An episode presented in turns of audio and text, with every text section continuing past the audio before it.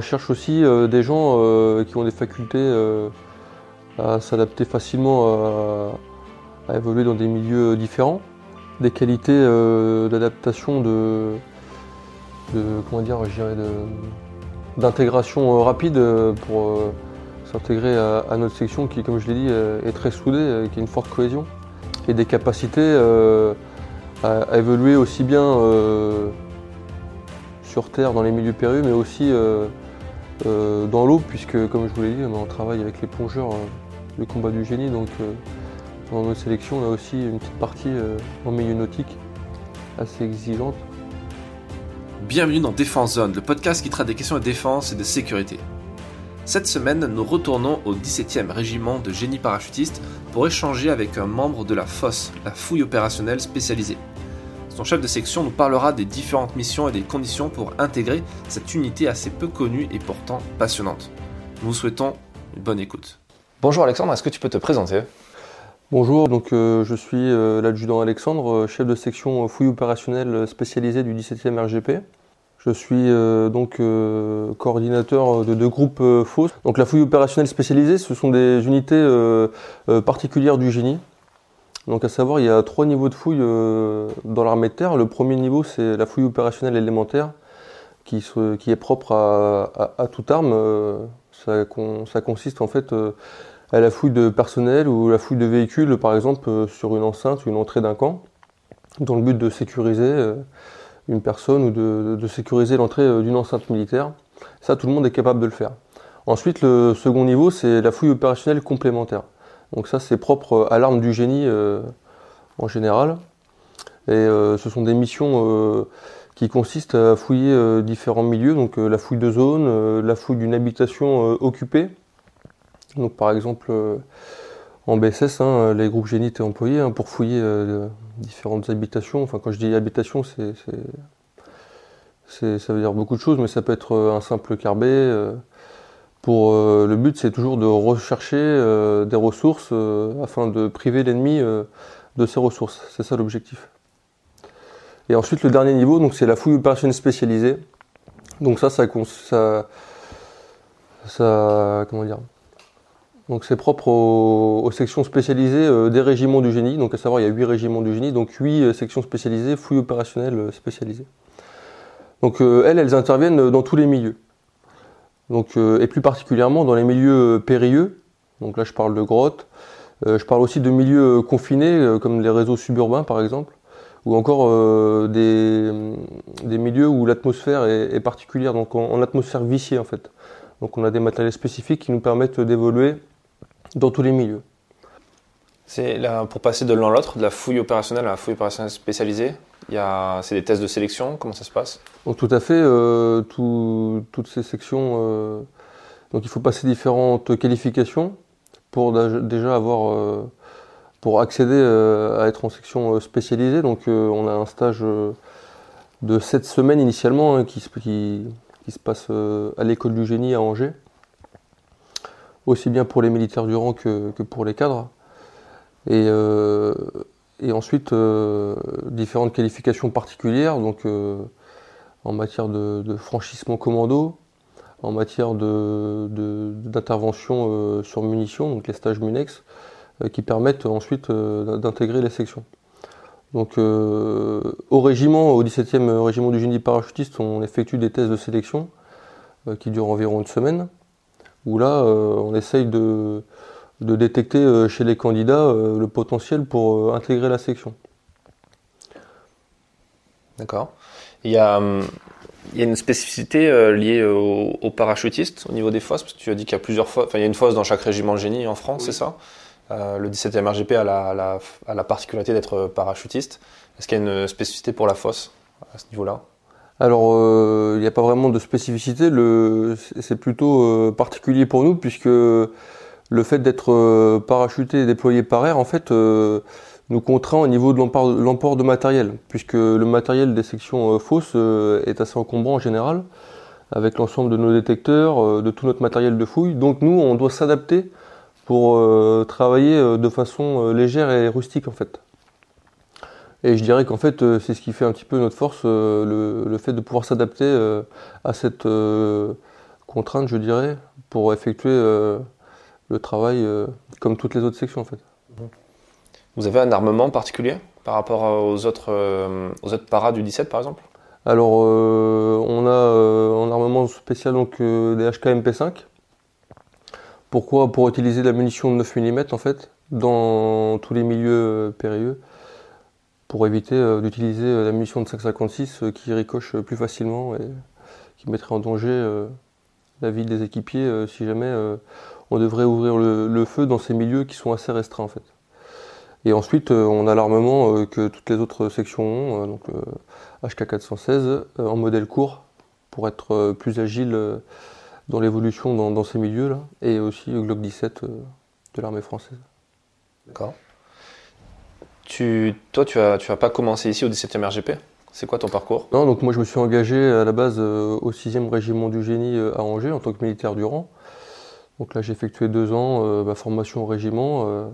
et ensuite j'ai assez vite basculé à l'école nationale des sous-officiers pour, pour passer sous-officier justement.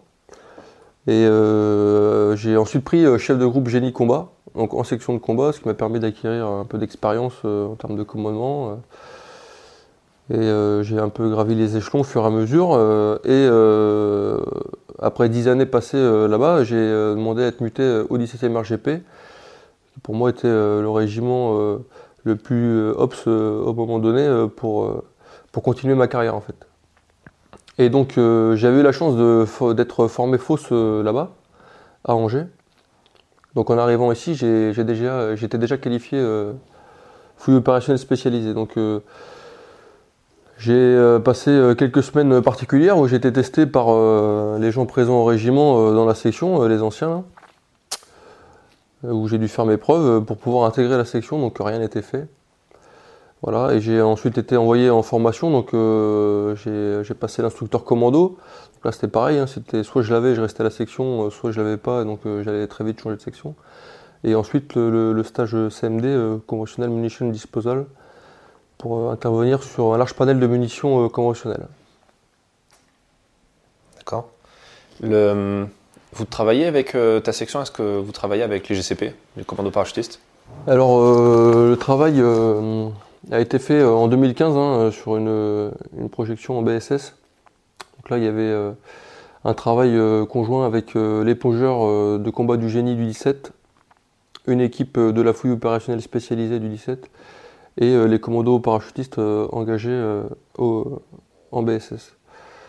Donc là, c'était des missions d'opportunité sur renseignement, dans le but d'aller fouiller des zones, fouiller des points particuliers identifiés après collecte de renseignements lors des opérations, où était retrouvé beaucoup de matériel. Et donc l'objectif, c'était bien ça, hein, récupérer le matériel, le détruire si nécessaire pour priver l'ennemi de ses ressources et euh, attaquer les réseaux ennemis euh, au final.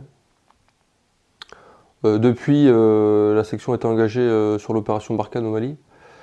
Donc il y avait un groupe fausse engagé au sein d'une section génie combat. Donc là encore une fois, les missions étaient diverses et variées, hein, aussi bien de la mission spécifique génie combat hein, en termes de sécurisation, ouverture d'itinéraire, et aussi bien des missions plus spécifiques fouilles, donc euh, la fouille de village, euh, fouille de, véhicules, mais je parle plus euh, de, motos, hein, les gars utilisaient des, motos, où différentes ressources ont été fouillées, trouvées, pardon, et pour renseigner et, détruites ensuite pour priver l'ennemi de, ses ressources. Voilà. Est-ce qu'il y a des. dans, dans dans d'autres armées, je pense par exemple à l'armée américaine, est-ce qu'il y a un équivalent de la fosse? Est-ce que vous avez déjà bossé euh, avec eux peut-être? Alors l'armée américaine, euh, pas vraiment, mais par contre euh, l'armée britannique, oui.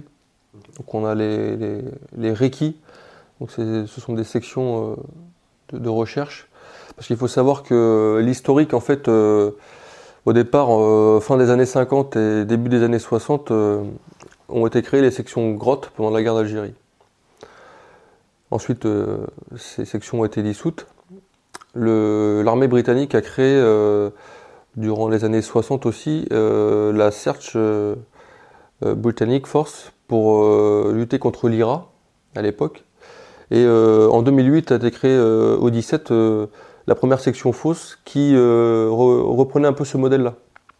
Donc le modèle de la guerre d'Algérie, d'où vient le symbole de notre écusson, et le modèle britannique. Et donc euh, l'armée anglaise euh, dispose de sections euh, un petit peu comme la nôtre, mais qui travaillent différemment. C'est des sections plus spécialisées dans le renseignement. Voilà. D'accord. Tu parles de ton écusson, c'est l'écusson avec la, chauve-souris, ça? Oui, tout à fait. Donc la chauve-souris vient de ces fameuses sections grottes durant la guerre d'Algérie. Et en plus, sur l'écusson, on a, on a trois étoiles qui correspondent aux trois niveaux de fouille, comme, comme je te l'ai expliqué tout à l'heure. D'accord. Il n'y a pas de référencement à Batman, de référence à Batman Non, pas vraiment, non. c'est pas trop le, sujet. Ok. Euh, les, les, les, membres de la fosse sont forcément plongeurs? Alors, euh, non, pas du tout. Par contre, euh, on essaie de qualifier des plongeurs fausses, ce qui permet en fait de, de, travailler avec eux et d'avoir un, un, outil bien plus important sur différentes missions en fait et de travailler conjointement avec eux.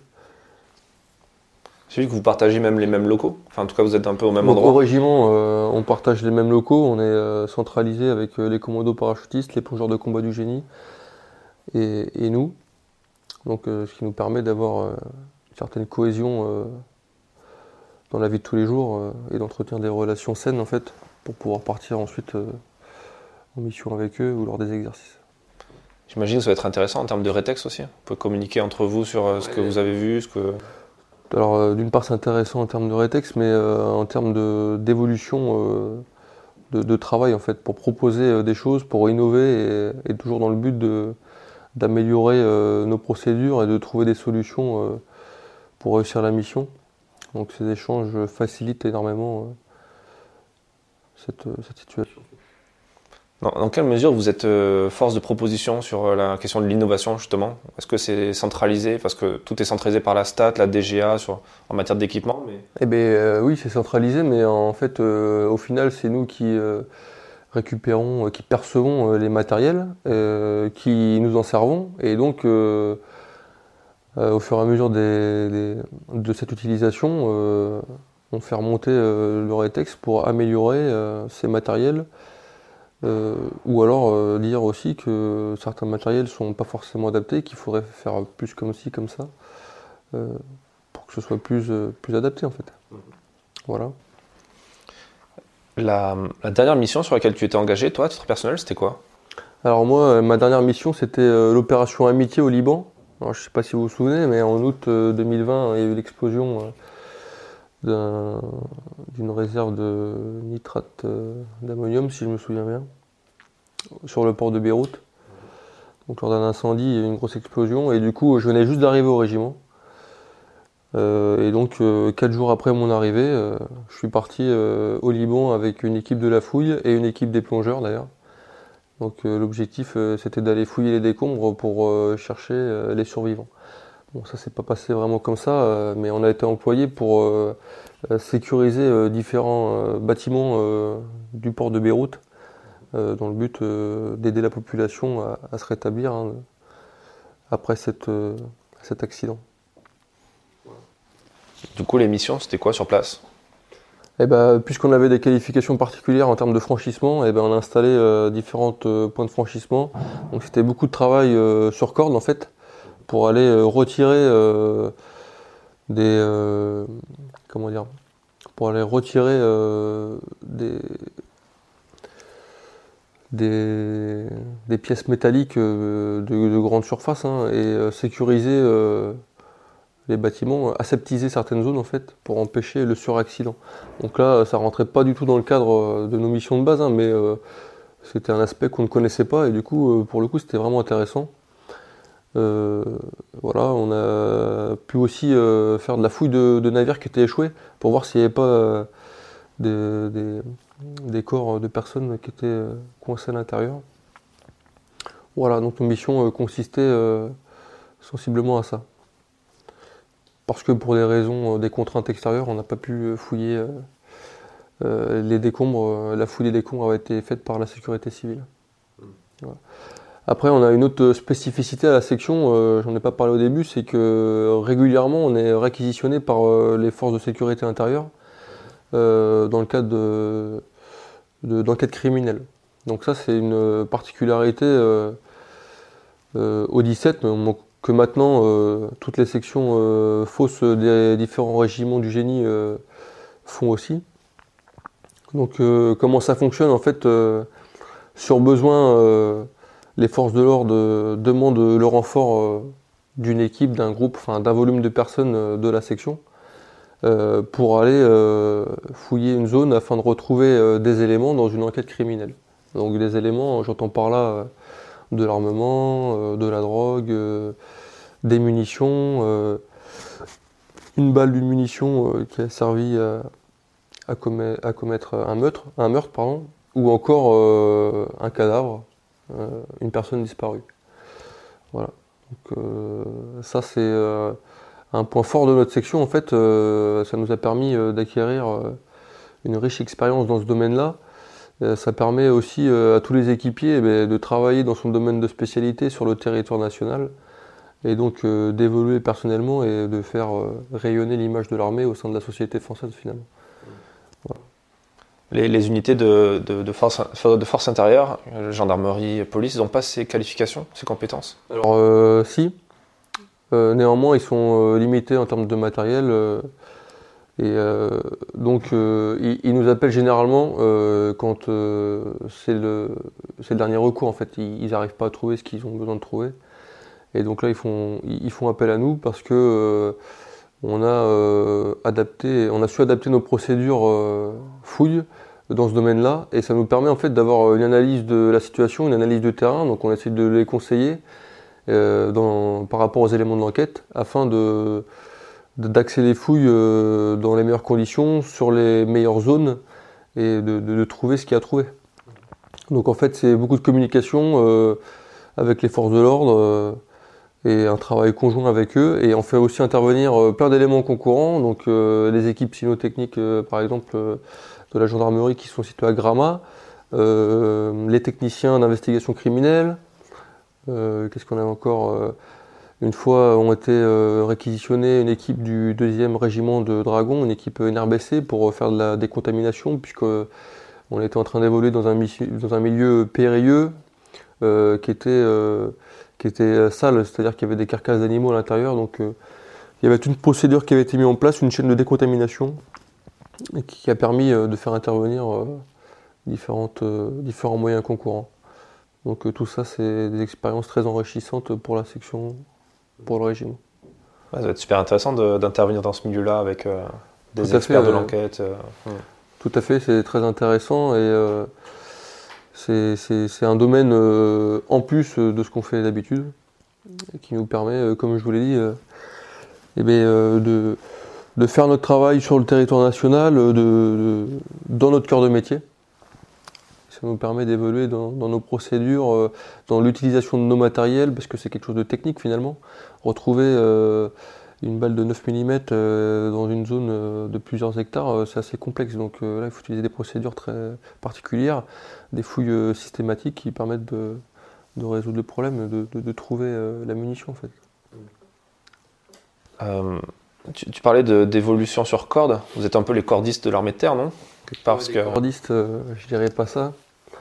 Mais on est obligé d'utiliser ces moyens pour accéder au, milieu euh, périlleux, hein, mais euh, en fait ça nous sert euh, aussi pour plein d'autres choses. ça peut nous servir pour descendre d'un bâtiment, accéder à, un bâtiment par une entrée secondaire. Donc une mission qui nous est propre, c'est la fouille de bâtiments inoccupés, où là la menace de piégeage est très élevée donc euh, on va éviter d'entrer euh, par l'entrée principale et finalement on va essayer de contourner le problème, donc peut-être euh, accéder par le toit du bâtiment, descendre par un moyen de franchissement, accéder par une fenêtre, où là l'ennemi aurait peut-être pas pensé à mettre à valoriser cette entrée-là.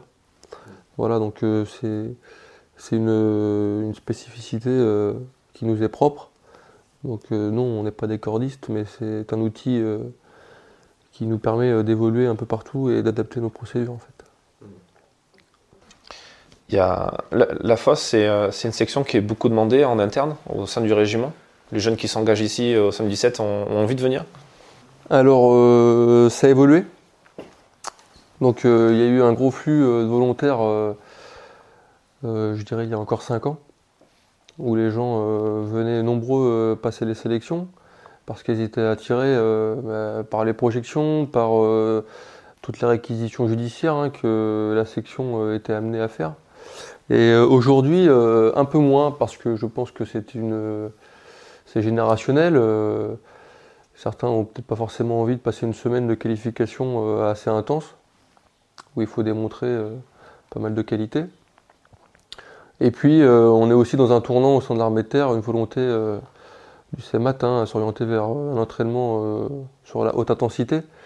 Et donc, en ce moment, c'est particulier. On a un peu moins de gens qui viennent, qui viennent se présenter pour les sélections. C'est notre cheval de bataille en ce moment. Et on fait tout ce qui est dans notre possible pour, pour faire de la communication et attirer les jeunes parce qu'on a une section avec une grosse cohésion en fait. des gens autonomes et donc on travaille dans, une ambiance particulière en fait. Une ambiance professionnelle, euh, il n'y en a que des techniciens. Euh, et euh, c'est vraiment plaisant de travailler dans cette section en fait. En tout cas moi en tant que chef de section, c'est peut-être plus facile pour moi de commander des gens autonomes plutôt de commander des, jeunes qui viennent de s'engager. Mais il faut être aussi à la fois rigoureux dans ce commandement-là en fait à part l'autonomie, c'est quoi les qualités que, tu recherches au sein de ta section? Alors euh, déjà en termes de, génie, euh, normalement euh, ils ont tous évolué avec ce goût pour, on appelle ça l'œil du sapeur généralement dans l'armée, c'est-à-dire la, faculté à observer le terrain et, trouver facilement eh ben, la munition posée au sol, la mine antipersonnelle ou alors le fil-piège tendu dans les hautes herbes. Donc euh, ce qu'on recherche, euh, c'est un petit peu euh, déjà ça, c'est ce goût pour, pour le, la fouille, la facilité à analyser le terrain et à déterminer si oui ou non il y aura une menace particulière. Donc en termes de génie, quelqu'un qui serait compétent déjà au plus bas de l'échelle. Hein. Ensuite, par rapport au régiment et à l'aspect TAP, donc quelqu'un de rustique, de physique, parce qu'on se doit, euh, en section spécialisée, ben, d'être euh, au plus haut niveau et euh, je dirais même un niveau supérieur des autres sections du régiment. C'est ce qui garantit notre légitimité en fait. on recherche aussi des gens qui ont des facultés à s'adapter facilement à, évoluer dans des milieux différents, des qualités d'adaptation de, de comment dire, d'intégration euh, rapide euh, pour euh, s'intégrer à, notre section qui, comme je l'ai dit, est très soudée, qui a une forte cohésion. voilà. Et des capacités à, évoluer aussi bien sur Terre, dans les milieux périlleux, mais aussi dans l'eau, puisque, comme je vous l'ai dit, on travaille avec les plongeurs du combat du génie. Donc, pendant nos sélections, on a aussi une petite partie en milieu nautique assez exigeante. Mais euh, on essaye euh, dans les premiers jours des sélections euh, de faire des instructions et de donner tous les conseils nécessaires pour réussir ces sélections. Maintenant, la personne qui a toutes ces qualités et qui arrive à la fin de ces sélections, généralement, il n'y a pas de problème. On le prend et c'est de toute façon ensuite à nous de l'amener au niveau et de faire en sorte que tout se passe bien. en moyenne, des gens qui sont dans cette section, il reste combien de temps? Euh, ça varie en fait euh, en fonction des personnels. Donc généralement on a des personnels euh, très bons, très compétents, qui vont rester 5-6 ans et qui après vont vouloir faire autre chose, quelque chose de plus particulier. Mais on a aussi des gens qui sont là depuis les tout débuts de la fouille. Hein. Donc là actuellement j'ai le plus ancien fouilleur de France au régiment, dans ma section, c'est aussi une fierté. Il est là depuis la création de la section euh, en, 2008 en fait. Et euh, voilà, c'est un pilier de la section. Et il faut qu'on ait euh, des gens comme ça pour transmettre tout ce qui avait été acquis depuis toutes ces années en fait aux plus jeunes, afin de, bah, de perdurer dans, le régime en fait. pour, pour pouvoir évoluer dans ces milieux périlleux, il faut aussi un peu une appétence au, risque peut-être Au risque non, mais faut pas être claustrophobe en fait, puisque généralement c'est assez exigu. Maintenant, il faut être cohérent avec la réalité en fait oui, euh, on va aller euh, chercher euh, assez loin dans un réseau, par exemple, voir s'il n'y a rien de caché, pas de munitions qui sont entreposées. Maintenant, il faut se mettre à la place de l'ennemi et lui non plus ne va pas prendre tous les risques et, évoluer dans un, dans un boyau très restreint pour dissimuler quelque chose. Donc il faut être cohérent. effectivement, il, faut être, il faut avoir une certaine appétence pour ce milieu. Tu parlais du Mali et euh, de l'opération Barkhane. Euh, les conflits effectivement évoluent. Euh, maintenant, avec la guerre en Ukraine et l'utilisation massive d'explosifs, de, piégeages, de mines des deux côtés, ça, ça, vous fait réfléchir un petit peu au niveau de la fosse sur les modes d'action, sur le type de mission de demain? Enfin, de demain, de, même de limite d'aujourd'hui Oui, tout à fait. Ça nous fait réfléchir. Je dirais même que c'est des conversations actuelles au sein de la section, en fait. On peut le voir sur sur les réseaux, hein, on a plein de retours euh, d'expérience. Et du coup, euh, on s'aperçoit que on s'aperçoit que nos missions euh, seraient vraiment adaptées, en, tout cas notre capacité est vraiment adaptée à ce qui se passe aujourd'hui en Ukraine. le piégeage, il est réel, le minage, il est permanent, donc en fait, on, pourrait très bien se voir évoluer sur ce théâtre-là. Euh, on peut prendre aussi euh, euh, l'usine de Mariupol où les forces ukrainiennes ont évolué dans les sous-sols de, Mariupol. Et donc là, on se retrouve dans des milieux un petit peu particuliers où, qui calquent un peu ce qu'on ce qu'on fait nous, en fait. Donc oui, ça nous amène à discuter quotidiennement. Et oui, on est obligé de, de, de s'entraîner et de, de, d'orienter euh, nos entraînements par rapport à ce qui se passe aujourd'hui sur le front de l'Est. Parce que euh, on, parle beaucoup de déminage, d'accéder à des endroits pour, euh, pour récupérer quelque chose, mais on ne pense pas forcément aux actions commando qui consisteraient à s'infiltrer aussi. Ça, ça fait partie des missions. Alors, action commando, je dirais pas ça comme ça. J'ai pas la prétention, on n'a pas la prétention d'être des commandos, mais effectivement, euh, pourquoi pas euh, mener des opérations conjointes avec les plongeurs de commandos unis et les commandos para du régiment euh, pour, pour réaliser des missions d'opportunité où il s'agirait de s'infiltrer par des réseaux, par des tranchées, hein, pour accéder eh ben, à un milieu ou alors détruire un objectif particulier.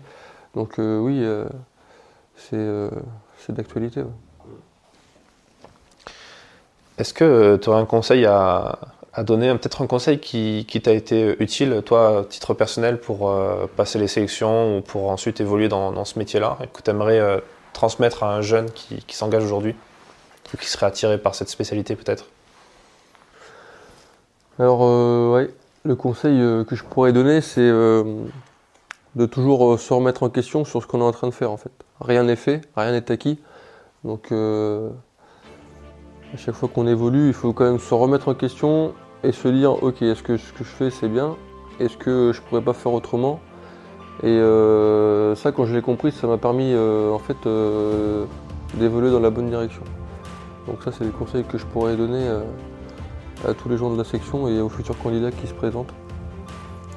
attention, où est-ce que je mets les pieds et même aussi dans la vie de tous les jours en fait se remettre en question, je pense que c'est euh, important et euh, c'est ce qui permet d'évoluer dans le bus. Hmm. Super, bah, merci pour cet échange et pour tous ces conseils. Merci à toi, c'était avec plaisir. Merci d'avoir écouté cet épisode jusqu'à la fin. S'il vous a plu et que vous voulez soutenir notre travail, abonnez-vous à notre magazine en vous rendant sur le site défense-zone.com. A très vite pour un prochain épisode du podcast.